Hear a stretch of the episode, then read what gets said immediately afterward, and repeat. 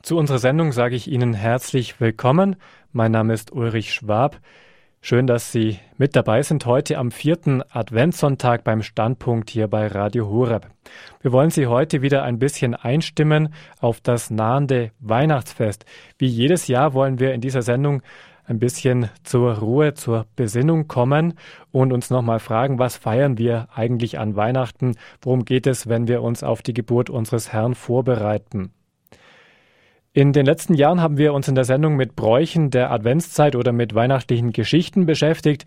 Diesmal soll es mehr um die Musik gehen. Schließlich gibt es vor allem in Bayern und in Österreich seit Jahrzehnten eine eigene musikalische Tradition, die eng mit der Adventszeit verbunden ist. Das Adventssingen. Allein das bekannte Salzburger Adventssingen wird jährlich von rund 40.000 Menschen besucht.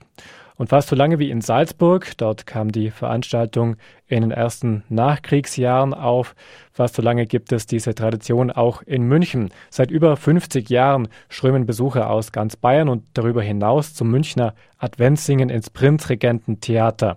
Dort erleben sie in einem der schönsten Schauspielhäuser der Stadt, neben der musikalischen Einstimmung in die Adventszeit, meist auch ein Theaterstück, das die weihnachtliche Botschaft vertiefen möchte. Wer da also das Adventssingen miterlebt, der soll Hoffnung schöpfen und an die wahre Botschaft von Weihnachten erinnert werden. An Weihnachten hat sich Gott den Menschen geoffenbart, ein Gott der Liebe und des Friedens hat unter uns gewohnt. Dem Münchner Adventssingen gelingt es immer wieder, die Menschen mit dieser Botschaft zu berühren. Und so wollen auch wir uns heute mit Musik und Texten des Münchner Adventssingens ein wenig einstimmen lassen. Dazu sind zwei Gäste ins Studio gekommen, die jahrelang maßgeblich das Adventssingen getragen und organisiert haben. Das Ehepaar Elisabeth und Franz Meyerhofer. Sie beide grüße ich jetzt ganz herzlich. Grüß Gott. Herzlich willkommen bei Radio Horeb. Frau Mayhofer, ich stelle zunächst Sie den Hörern vor. Sie waren jahrelang die Autorin von mehreren Spielen für Kinder und Erwachsene beim Münchner Adventssingen. Sie haben als Sprecherin immer wieder beim Adventssingen eigene Texte vorgetragen. Studiert haben Sie Theologie und Germanistik und bis heute unterrichten Sie auch Musik an der Münchner Schule für Bayerische Musik an der Wastel-Vandal-Schule. Ganz vielseitig mit Querflöte, Blockflöte, Hackbrett und Singen. Jetzt sind Sie seit zwei, drei Jahren nicht mehr beim Adventssingen mit dabei, Frau Mayhofer. Vermissen Sie es, da mitzumachen? Ein bisschen schon. Ein bisschen, das war immer auch für uns eine ganz besondere Vorbereitung auf Weihnachten, eigentlich war dann so das ganze Jahr bei uns immer dieses Thema präsent mit Gedanken, Planungen und so weiter. Was ich nicht vermisse, das ist die Anstrengung, der Stress, die Aufregungen um all das, was rundrum mit Probenarbeit, mit, mit der Angst, dass irgendwelche Musikanten, Sänger oder Hirtenspieler krank werden, heiser werden und so weiter. Also das vermisse ich gar nicht. Das mhm. tut gut, dass man da mal ein bisschen entspannter sein kann. Und es ist auch gut so, dass man es nach der langen äh, Zeit, wo man sich engagiert hat, auch an jüngere Hände und junge Menschen weitergibt, diese Aufgabe. Also das Adventssingen in München geht weiter. Haben Sie mal vorbeigeschaut? Waren Sie jetzt dieses Jahr mit dabei? Ja, das zweite Mal nicht auf der Bühne, sondern einfach nur im Zuschauerraum und das ist ein ganz eigentümliches Gefühl. Man fiebert natürlich mit, mit denen, die auf der Bühne sitzen, weil man genau weiß, wie man sich da fühlt bei der Premiere. In letzter Sekunde wird alles fertig, dann hofft man, dass das Licht und das alles stimmt. Also dieses Mitfiebern, das habe ich Ihnen jetzt noch nicht abstellen können. Also das Ehepaar Elisabeth und Franz Mayhofer sind es gewohnt, beim Adventsingen auf der Bühne zu stehen. Heute sind Sie bei uns im Studio. Herr Mayhofer, Sie haben das Adventssingen über 25 Jahre lang geleitet. Wenn ich das jetzt richtig nachgerechnet habe, ab 1979 haben sie es mitgestaltet und von 1984 an haben sie es zusammen mit ihrer Frau verantwortlich als Regisseur geführt und waren der musikalische Leiter des Adventsingens. Sie haben zahlreiche Kompositionen verfasst, Chöre, alpenländische Lieder und Instrumentalstücke geschrieben zum Themenkreis von Advent bis Drei König. Ja, und bis vor zwei Jahren waren Sie auch der Leiter der Münchner Schule für bayerische Musik, an der Ihre Frau unterrichtet. Es, seitdem Sie jetzt die Leitung des Adventssingens abgegeben haben, ist der Advent für Sie ruhiger geworden? Ja, das auf alle Fälle. weil man, wie meine Frau schon gesagt hat, so viele, viele Aufgaben, die ja nicht so aus der linken Hosentasche zu erledigen sind, nicht mehr machen muss. Da kann man dann schon ein bisschen den Ruhestand, wie es so schön heißt, auch genießen. Und das tue ich. Wenn Sie sich zu erinnern versuchen an die Adventssingen der Jahre, in denen Sie noch mit dabei waren, in denen Sie es gestaltet haben. Was nehmen denn die Besucher da für die Zeit vor Weihnachten mit, Frau Meyerhofer? Was haben Sie da gehört, wie die Menschen das erlebt haben? Wir haben oft als Rückmeldung gekriegt, äh, das, was wir da gehört und gesehen haben, das geht uns zu Herzen. Das äh, beschäftigt uns noch nachhaltig, das geht weiter. Äh, das war das, was uns dann auch besonders gefreut hat, was so der eigentliche Lohn der Mühe war, wenn man gemerkt hat, ja, es gibt da Menschen, die öffnen sich dann dem Gedanken.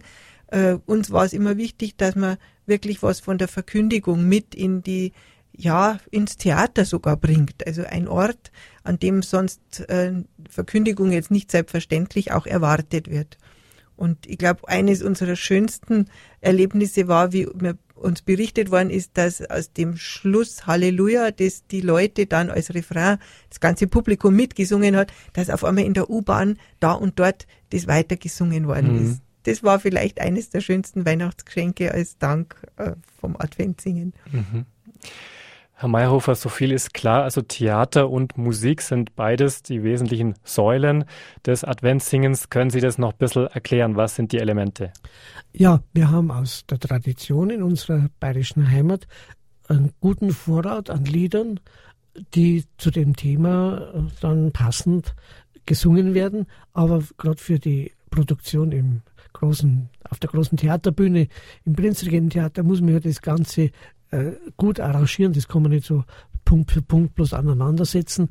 Und da ist dann die Aufgabe, das eben dem einen guten Faden zu geben, dass die Instrumentalstücke passend zur Stimmung äh, das ausdrücken oder unterstreichen, was in den Liedern, was im Text gerade im Programmablauf ausgesagt wird. Und eine schöne Aufgabe und Gott sei Dank ist er oft sehr, sehr gut gelungen.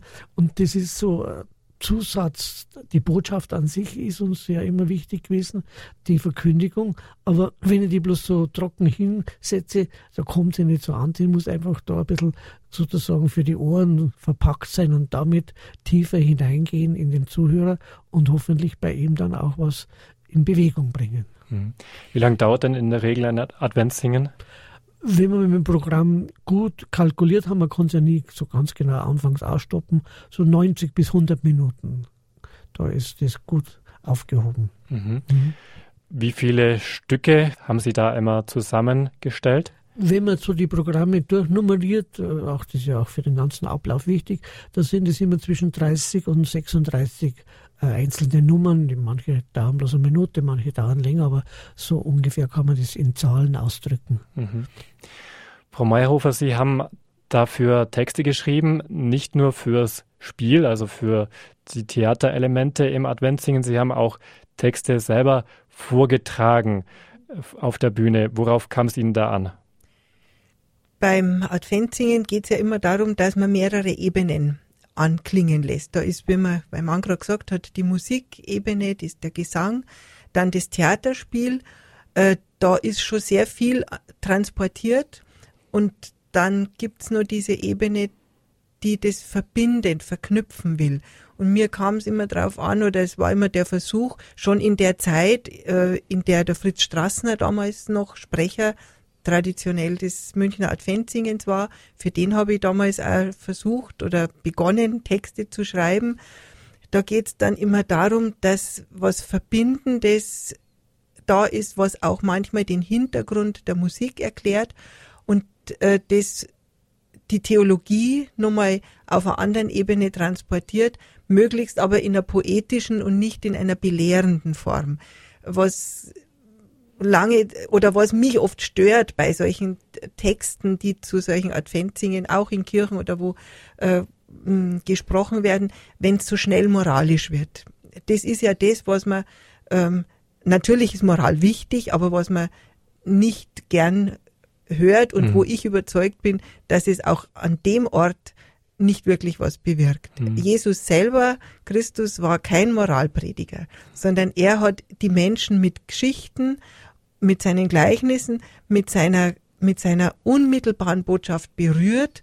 Und da sollten wir uns nicht dann als Moralprediger drüber stellen, sondern eigentlich diesen Faden weiterspinnen und versuchen zu verknüpfen, was aus der biblischen oder aus der theologischen Tradition für Weihnachten wichtig ist und das so irgendwie ein bisschen, bisschen kompakt äh, an die Leute zu bringen.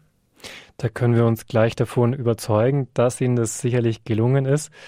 Ähm, Sie haben uns Texte mitgebracht, aber auch Musik, Herr Mayhofer. Sie haben einige CDs jetzt ausgewählt von Adventssingen der letzten Jahre.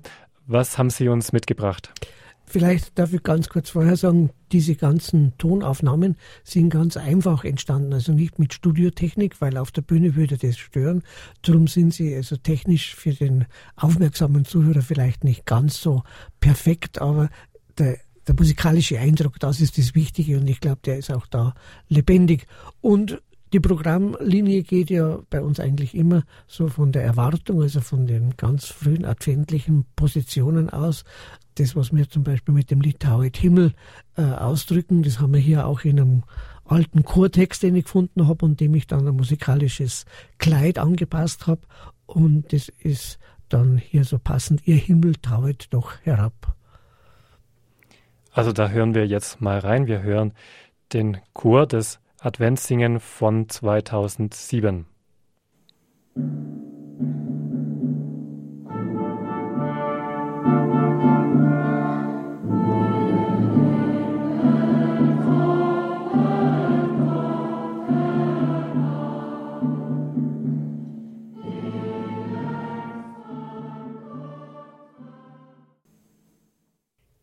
In diesen Tagen, kurz vor dem Fest, wandern unsere Gedanken oft zurück in die Kindheit, zu den Anfängen, unserem eigenen und dem der ganzen Menschheit, und bisweilen schleicht sich dann ein wehmütiges Gefühl ins Herz.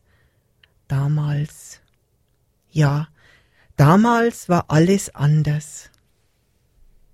Vor langer, langer Zeit, da war die Welt das Paradies ein schöner Garten voller Licht und Herrlichkeit. Da war Leben und Friede zwischen Gott und den Menschen, zwischen Tieren und Pflanzen, Einklang herrschte in allem. Es gab aber einen Baum, der trägt die Frucht, die wissend macht.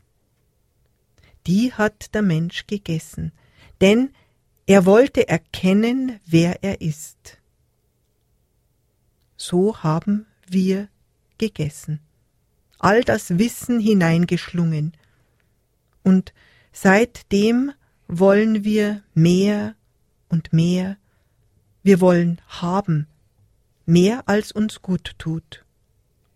Unersättlich sind wir, verführbar, damals wie heute. Die süße Frucht fürs Klugwerden hat aber einen bittern Kern. Erkennen, das heißt auch sehen, hinschauen müssen, dass alles Schöne und Helle auch einen dunklen Schatten hat. Wo Gutes ist, taucht auch das Böse auf. Zur Freude gehören Vergänglichkeit und Leid. Wo Leben ist, gibt's auch den Tod. So war's damals und so ist's noch heut. Der Mensch ist vertrieben aus dem Paradies der ungetrübten Zufriedenheit. Umhergetrieben sind wir auf der Suche nach Sinn und Erfüllung. Manchmal verirren wir uns im Dickicht unserer Wünsche und Träume. Erstarrt und in Angst sehnen wir uns nach Erlösung, hoffen auf eine Hand, die uns führt, uns die Richtung weist. Wir hoffen auf einen, der uns begleitet auf dem rechten Weg zum Paradies. Das ist Advent.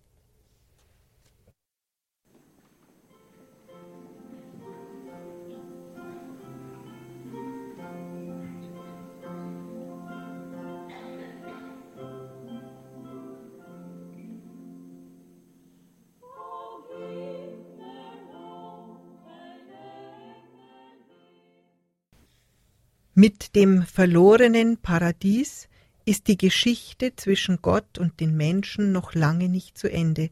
Dort hat sie erst so richtig begonnen. Alle Generationen sehnen sich zurück, erinnern sich an das ungestörte Glück der Menschenkindheit, ringen darum, das Heil wiederzufinden. Einmal, als die Menschen ganz trostlos waren, hart und erstarrt, da hat Gott einen Engel geschickt mit einem kleinen Licht. Das hat er einem jungen Mädchen anvertraut. Die hat's genommen, hat's gehütet, hat's wachsen lassen. Maria. Das Licht in ihr ist stärker als alle Dunkelheit.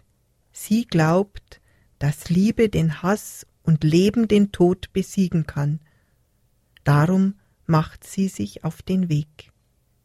Maria, eine bewegte, eine bewegende Frau. Sie trägt die Hoffnung in die Welt und sie macht sich auf den Weg nach Bethlehem.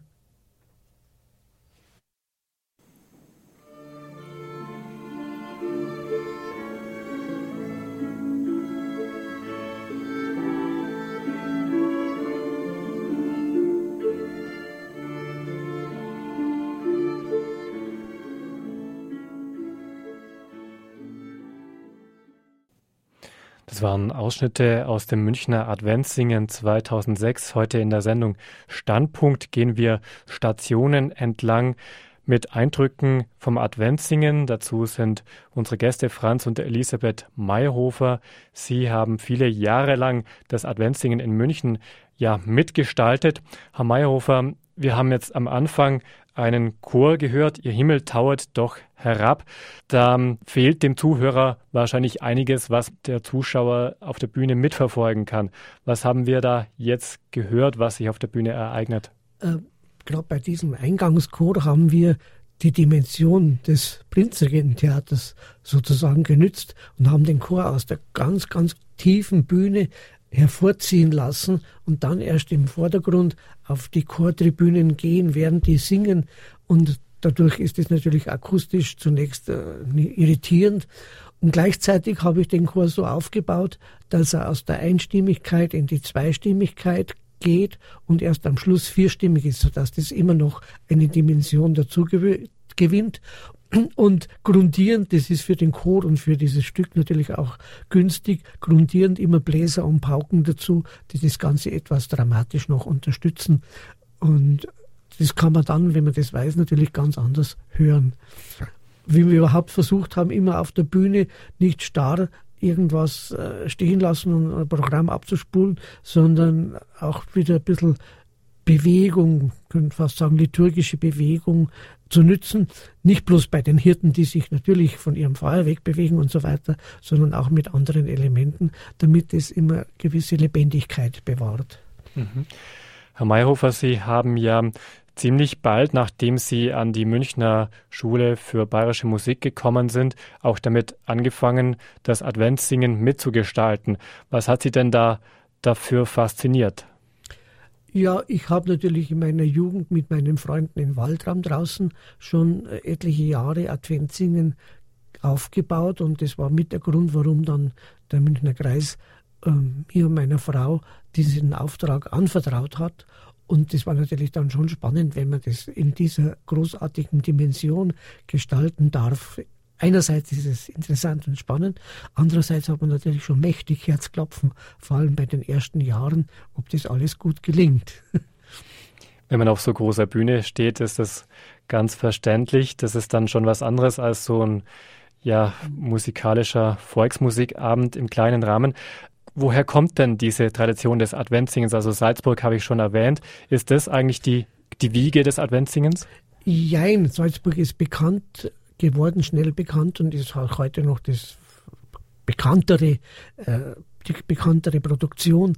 Aber auch bei uns in München hat der Kim Bauli nach dem Krieg begonnen mit Gesangsgruppen und Instrumentalisten in den Ruinen der Allerheiligen Hofkirche ein adventliches Singen zu veranstalten. Und ich finde, das ist natürlich ein ganz starker Ansatzpunkt nach diesen, dieser Kriegskatastrophe, hier mit unserer Tradition, mit unseren Liedern diese wunderbare Botschaft, die da drinnen steckt, wieder lebendig werden zu lassen.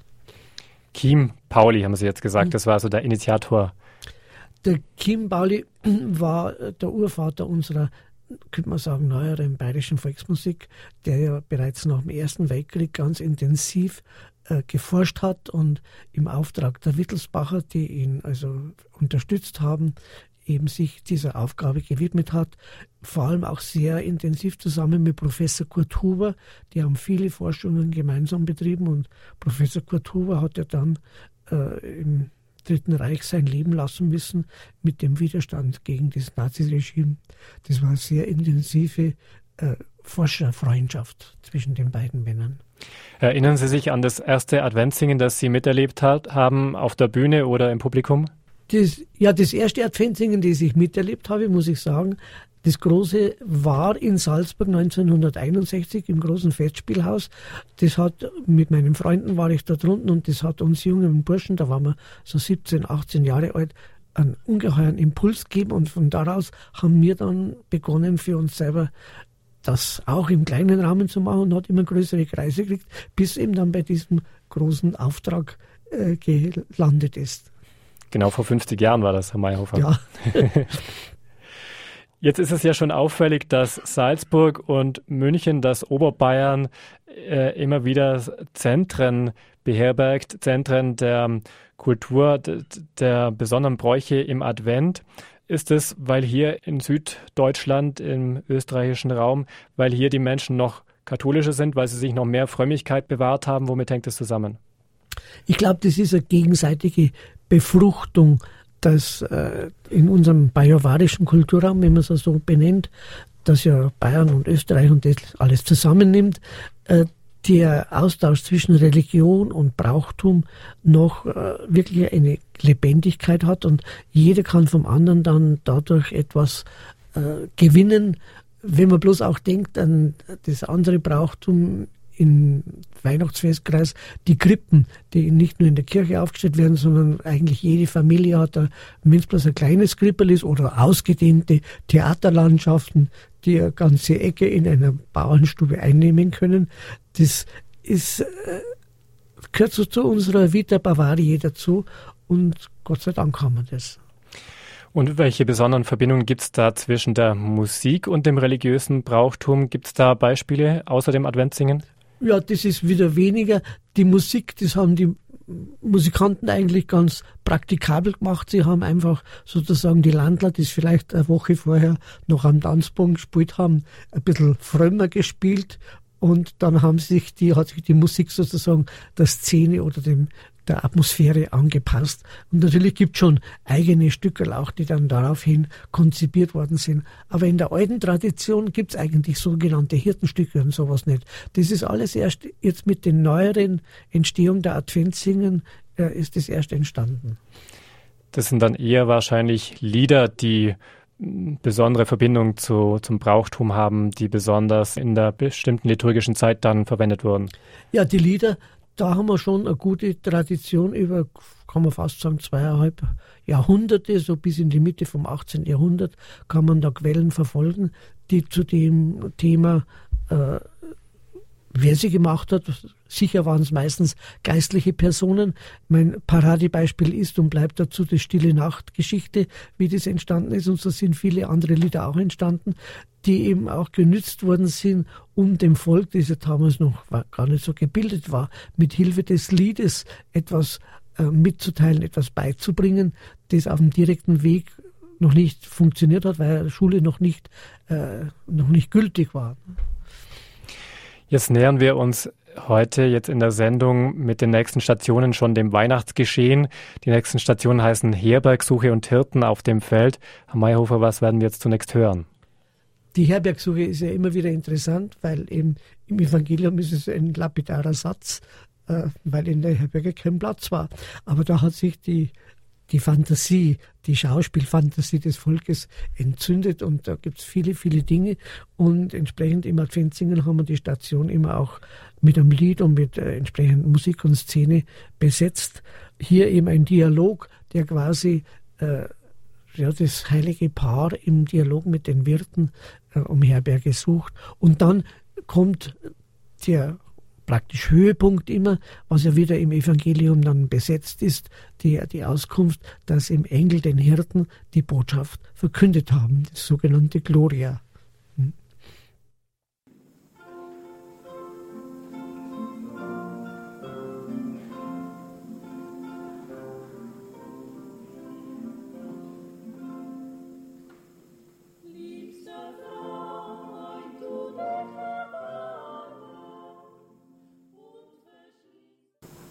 Bester Freund, hör an mein Flehen, wir stehen bittend hier vor dir. Kannst du unsere Not ansehen? Komm und öffne deine Tür. Lass uns ein in deine Wohnung.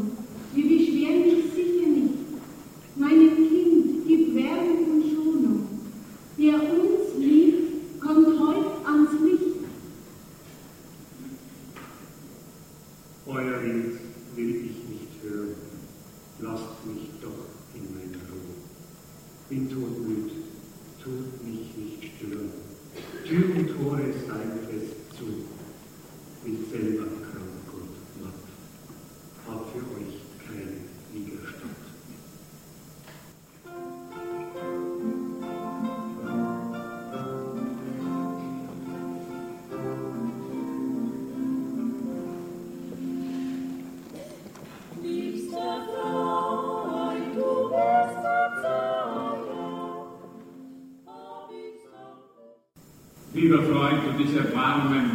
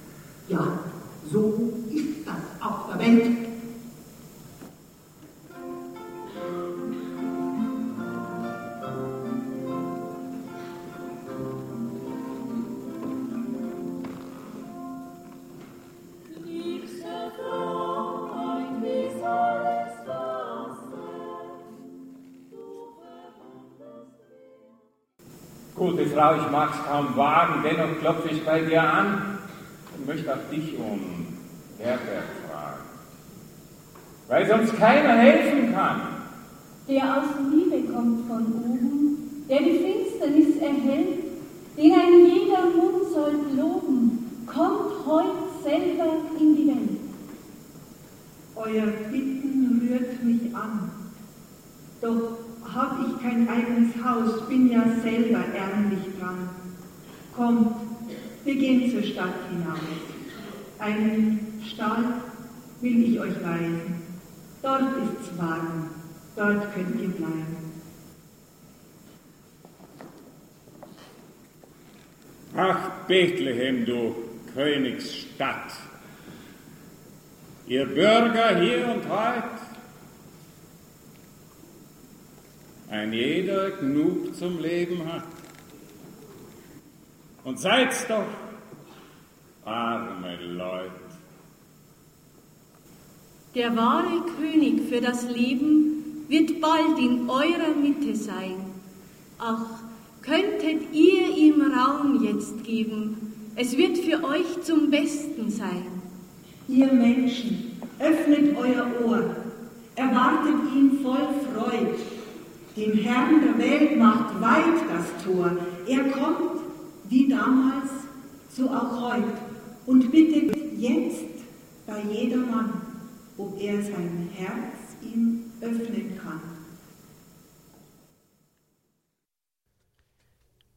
Maria gebar ihren erstgeborenen Sohn, wickelte ihn in Windeln und legte ihn in eine Krippe, weil in der Herberge kein Platz war. So nüchtern berichtet der Evangelist Lukas, weil kein Platz war. Kein anderer Nebensatz der Weltliteratur hat je die Menschen so getroffen, so tief beschäftigt und bewegt. Ein Stachel in unseren Herzen, Jahr für Jahr. Denn wir spüren, dass es um mehr geht als um die Wohnungsnot in einer überfüllten Stadt. Es geht um uns.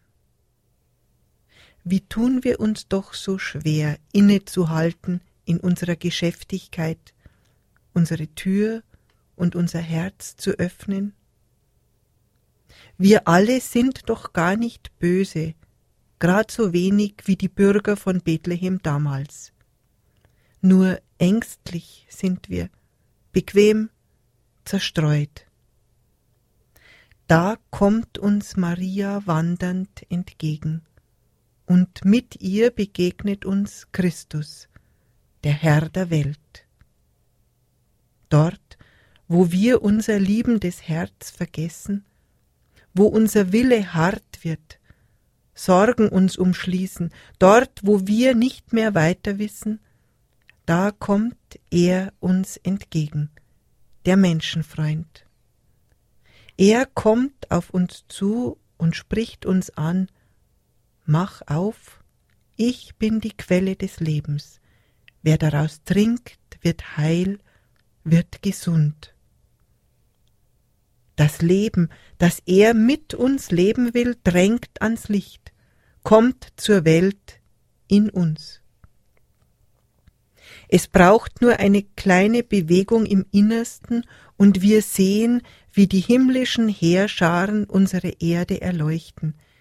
Wir hören, wie Jubel die Geburt des neuen Lebens verkündet.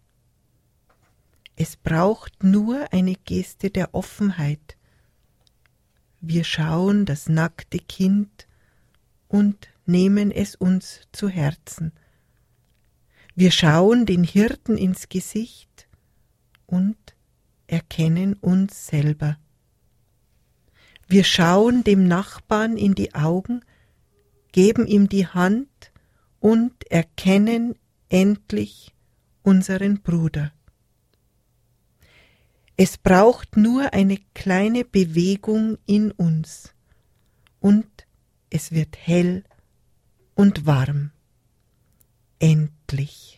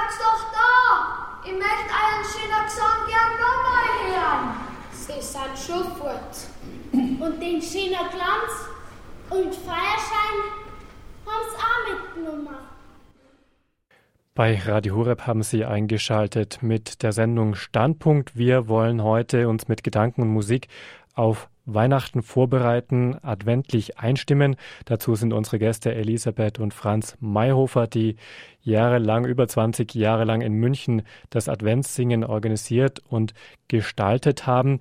Gerade haben wir die beiden Stationen gehört, Herbergsuche und Hirten auf dem Feld. Das waren Aufnahmen des Adventssingens von 2006.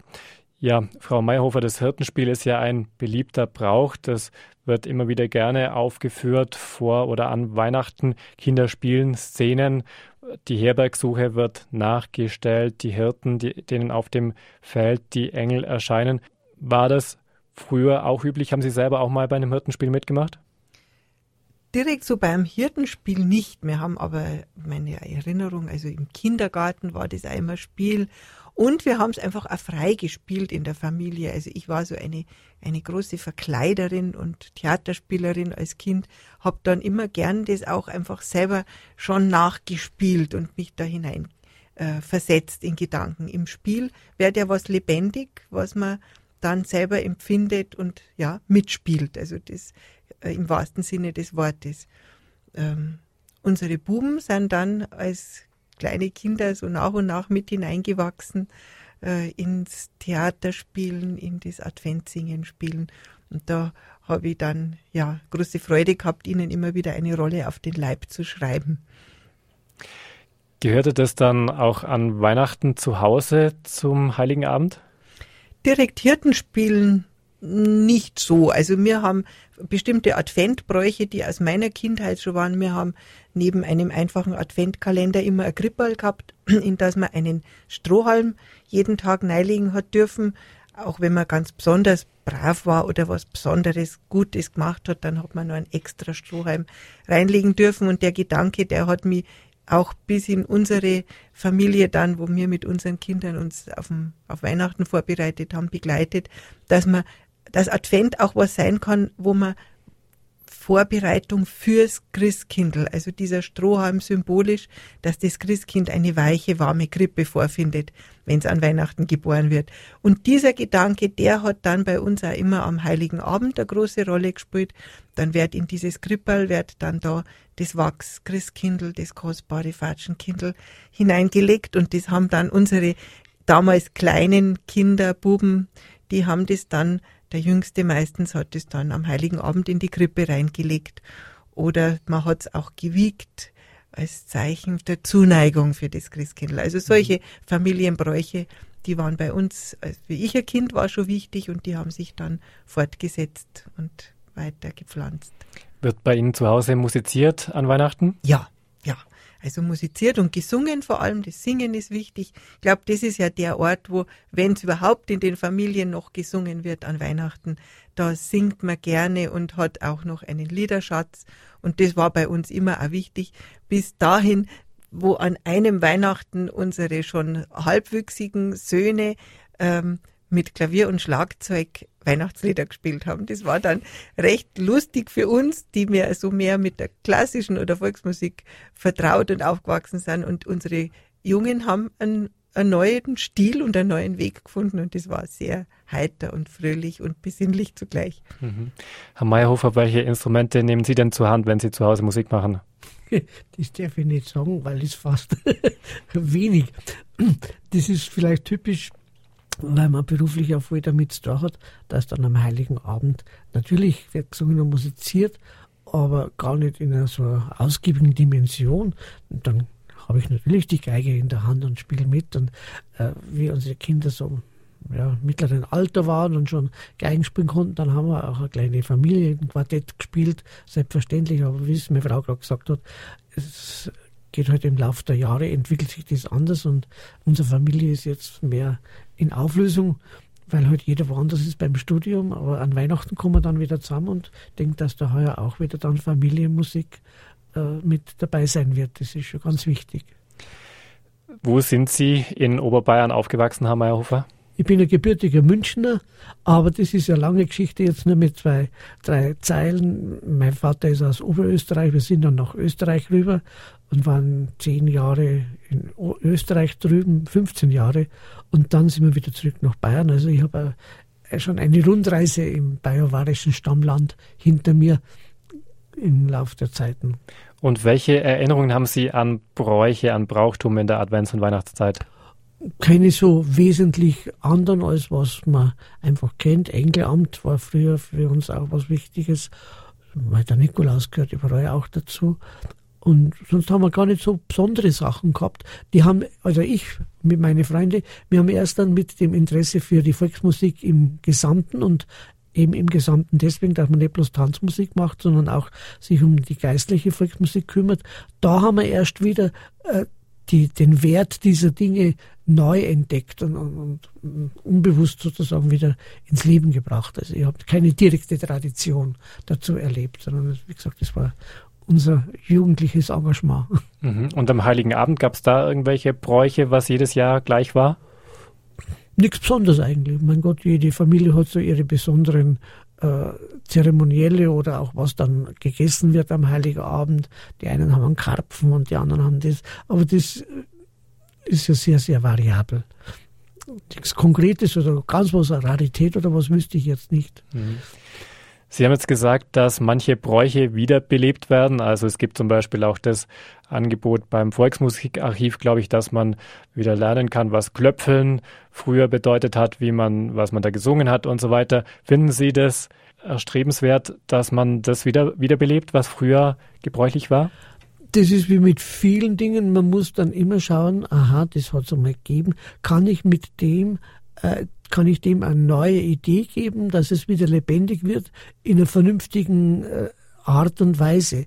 Man erlebt ja manchmal Bräuche, die irgendwie gedankenlos genützt werden und hohl bleiben, weil sie, weil sie keine Beziehung mehr haben. Gerade in München, wenn man mit der Musik unterwegs ist und bei irgendwelchen Firmen ab und zu Firma Advent musikalisch mitgestaltet, da man ja grause Dinge erleben, wo man sagt, ihr habt ja überhaupt nichts begriffen, äh, greift, nehmt irgendwas, weil das so Brauch ist und, und hinten und vorn passt's nicht. Ne?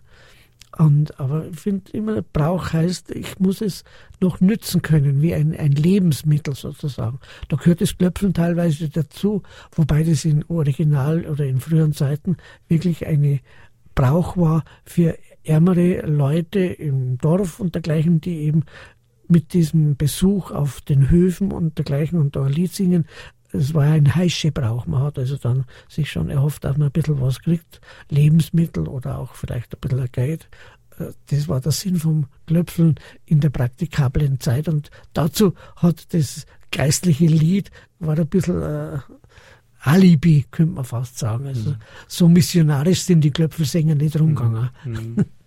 Wenn man jetzt wieder bei der Musik sind, gibt es ein Lied an Weihnachten, das Ihnen besonders am Herzen liegt, das Sie also jedes Jahr singen oder hören möchten? Ja, das ist, hat sich mit dem Adventssingen entwickelt nicht bloß dieses weltberühmte stille Heil, die stille Nacht, die also aus Laufen in Oberndorf kommt, sondern ich habe in den alten Sammlungen ein ähnliches Lied entdeckt, das also fast schon alle Jahre zum Standard gehört. Beim Münchner Adventssingen war es immer dabei und das in unserer Familie regelmäßig alle Jahre gesungen wird und auch viele Freunde haben das schon übernommen. Das ist O du stille heilige Nacht, auch ein Text ähnlich wie das berühmtere Stille Nacht. Und das gehört bei uns heute schon wirklich zum eisernen Brauch an Weihnachten. Mhm. Wir hören jetzt wieder Musik vom Adventssingen. Unsere nächste Station heißt Krippe. Wir sind jetzt am Heiligen Abend angelangt. Herr Meyerhofer, was werden wir jetzt hören? Ja, da haben wir jetzt äh, ein bisschen Zittermusik zur Einstimmung sozusagen am Bayerischen und dann äh, sind die Männer gesagt, hey Burma, Burma, los, das erzählt sozusagen, die Hirten erzählen sich untereinander, was sie gerade erlebt haben, auch in der Begegnung mit den heiligen drei Königen.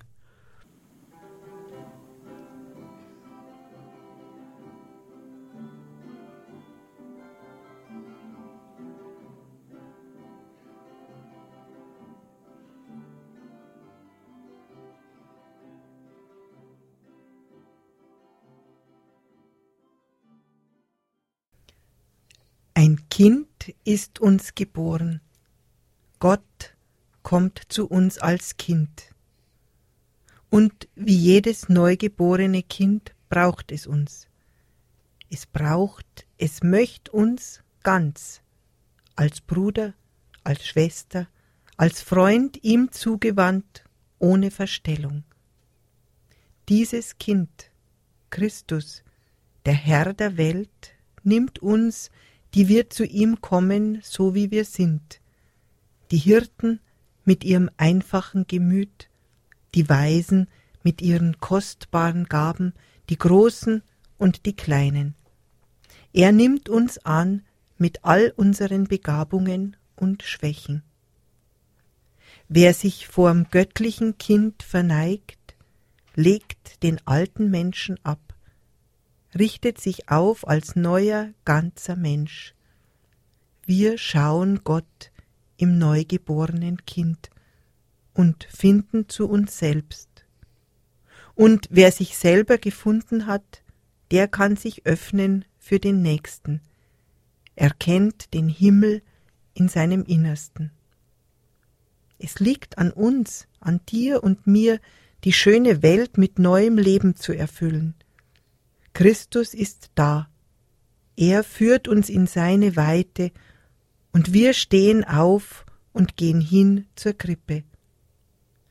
Als Geschenke bringen wir mit ein fühlendes Herz, ein offenes Ohr, helfende Hände. Das sind die Gaben, die der Herr von uns erhofft.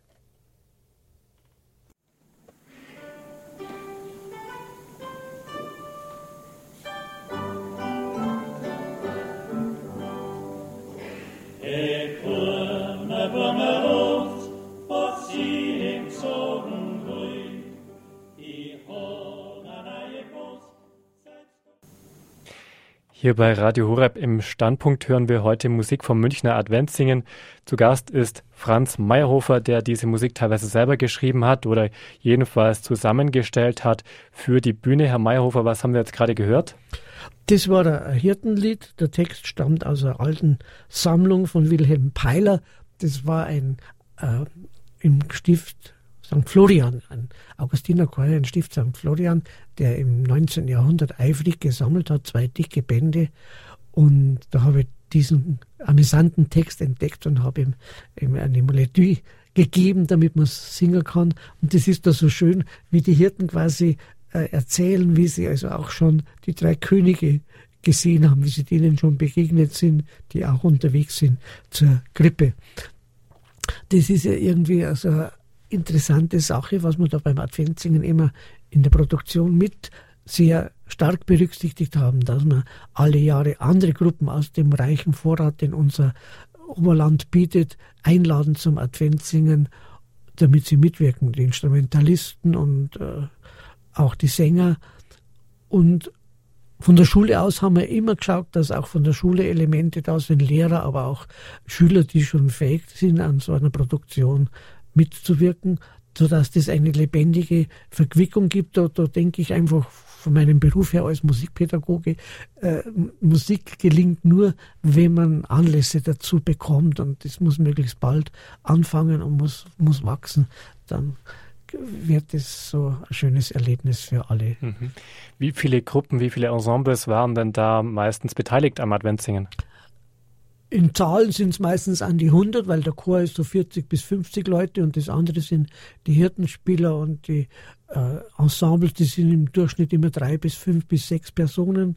Und äh, wir haben immer geschaut, dass wir so die Palette haben, was, was von der Streicherklasse, was von den Bläsern, Holzbläser oder gemischte Bläser, die Blechbläser, die stützen den Chor und kriegen halt dann noch zusätzlich ein bisschen längere Stücke, Vorspiele, Nachspiele oder Ausklang und auch etwas von der Seiteninstrumentabteilung, Zither, Gitarre oder gemischt, so dass das also auch von daher ein buntes Bild gibt. Und bei den Sängern genauso ähm, Männergesang, Frauengesang, gemischter Gesang, äh, reifere Gruppen, äh, jüngere Gruppen, äh, so, so dass das also immer auch eine große äh, Gesangs- und Instrumentalfamilie ist, die am Adventsingen dabei ist. Und das ist für mich immer noch ein schönes Erlebnis, wenn man jemanden trifft und sagt, was das nur, vor zehn Jahren, da habe ich auch mitgespielt und so weiter, dass das also eine Nachwirkung hat. Und nicht so wie bei Profis, ja, da habe ich halt auch gespielt und, und fertig zusammen, mhm. sondern dieses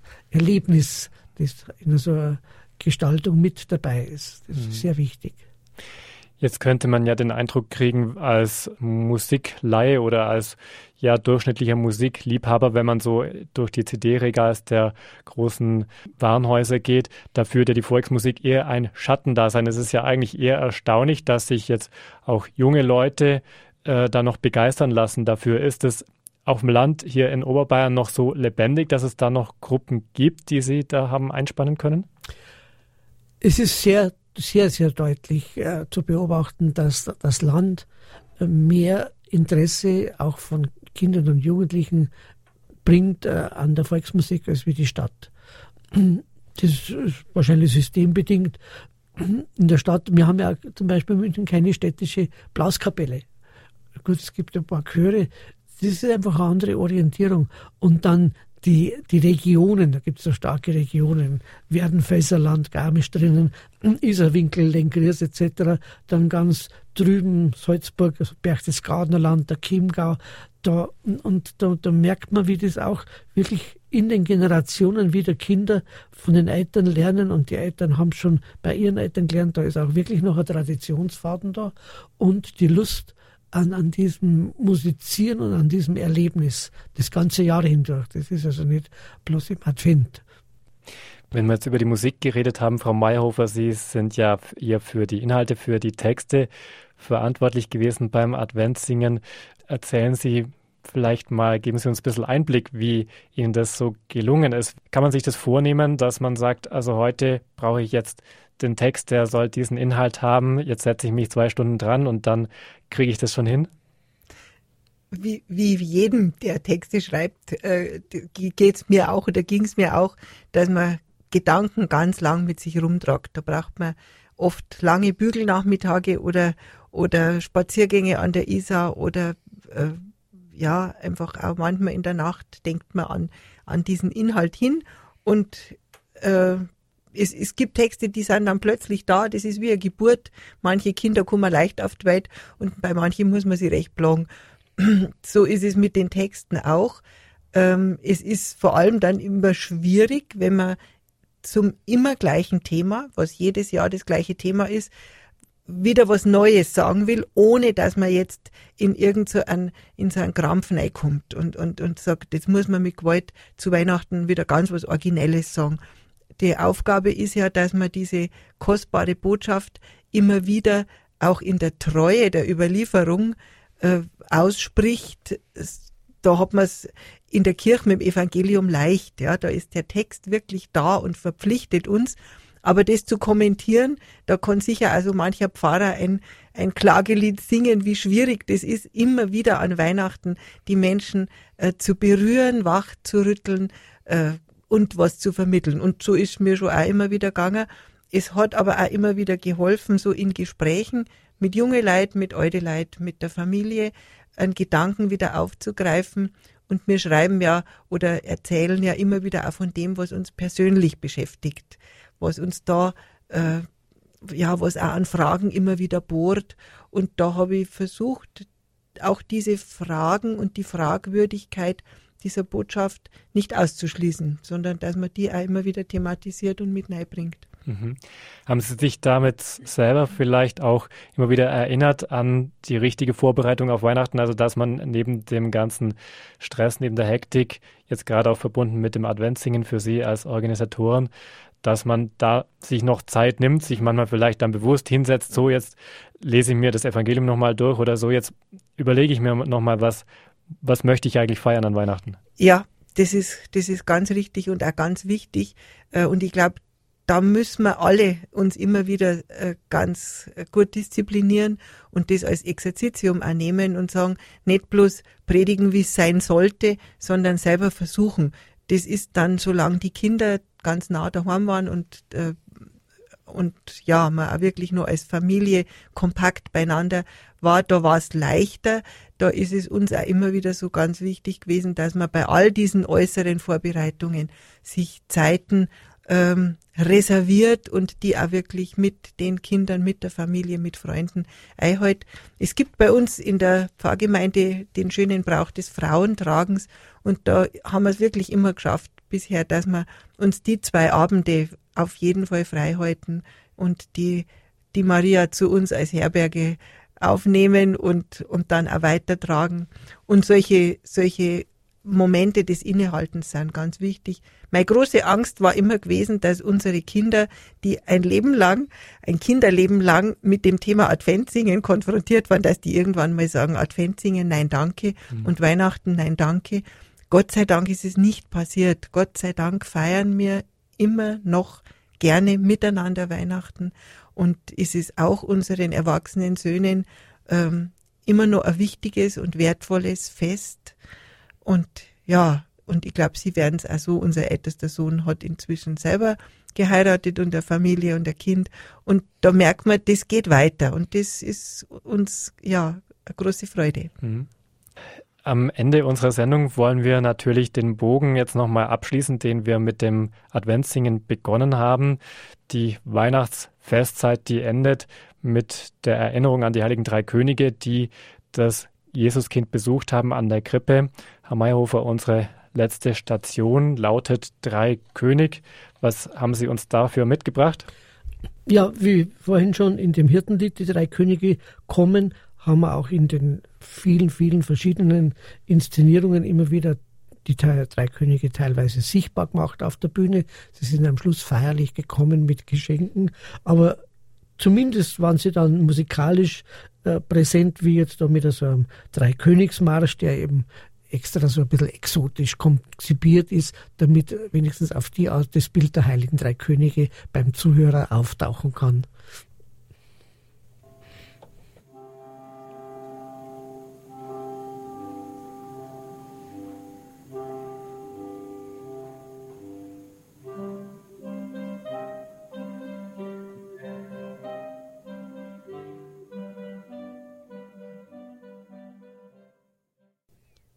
Manchmal, wenn es ganz still ist in der Nacht, dann träume ich einen Traum. Ich sehe die Hirten von damals und ich weiß, das ist heute. Ich sehe das wandernde Paar, verirrt, verloren zuerst und dann im Stall voll Licht und Jubel, und ich weiß, das ist heute. Und ich sehe das Leben dieses Kindes, seine große Liebe, die alles vermag, die von den Menschen damals wie heute nicht verstanden war.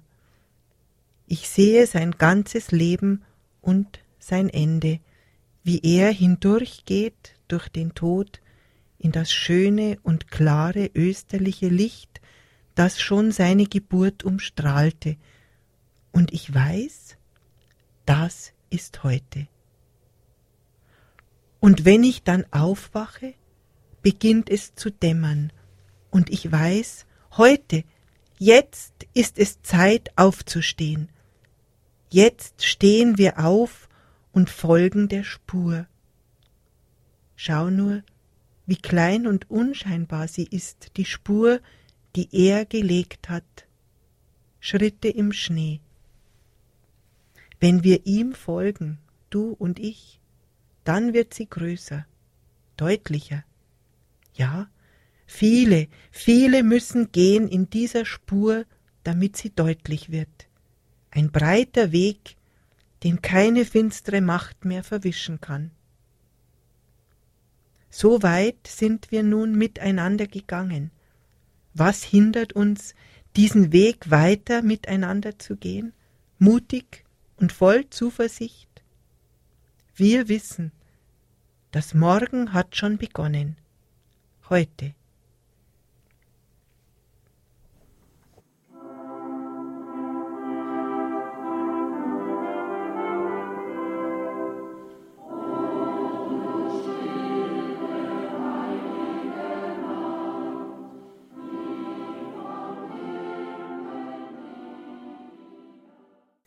Damit ist unsere Standpunktsendung allmählich zu Ende. Wir haben zum Schluss jetzt das Lied gehört, von dem Herr Meyerhofer vorher erzählt hat, O du stille, heilige Nacht. Das war nochmal eine Aufnahme vom Adventssingen in München. Unsere Gäste waren Elisabeth und Franz Meyerhofer. Sie haben uns Eindrücke, Musik, Texte mitgebracht und Erinnerungen aus dem Münchner Adventssingen für die heutige Sendung. Wir hörten also Aufnahmen aus den äh, Veranstaltungen 2006 und 2007. Ganz herzlichen Dank, dass Sie uns beschenkt haben. Frau Meyerhofer, herzlichen Dank für diese wunderbaren Texte auch, mit denen Sie jetzt sicherlich viele Zuhörer auch berührt haben und mit denen Sie uns auch helfen, ja nochmal sich wirklich zu besinnen auf die Botschaft von Weihnachten. Ihnen natürlich auch ein ganz gesegnetes Fest, Frau Meyerhofer. Danke, das wünsche ich Ihnen auch. Auch Ihnen herzlichen Dank, Herr Meyerhofer. Sie haben uns ganz viel jetzt Musik vorgestellt. Das war jetzt auch eine Bereicherung für unser Programm. Ja, wir hoffen, dass diese Tradition noch lang lebendig bleibt. Vielen Dank, dass Sie uns das jetzt heute mitgebracht haben. Ja, bitteschön. Schön miteinander darüber zu reden und Erinnerungen wach werden zu lassen, das ist ja eine schöne Sache. Ja, auch Ihnen, liebe Hörerinnen und Hörer, sage ich danke fürs Dabeisein, einen schönen Abend und ebenfalls eine gesegnete verbleibende Advents- und Weihnachtszeit wünscht Ihnen Ulrich Schwab.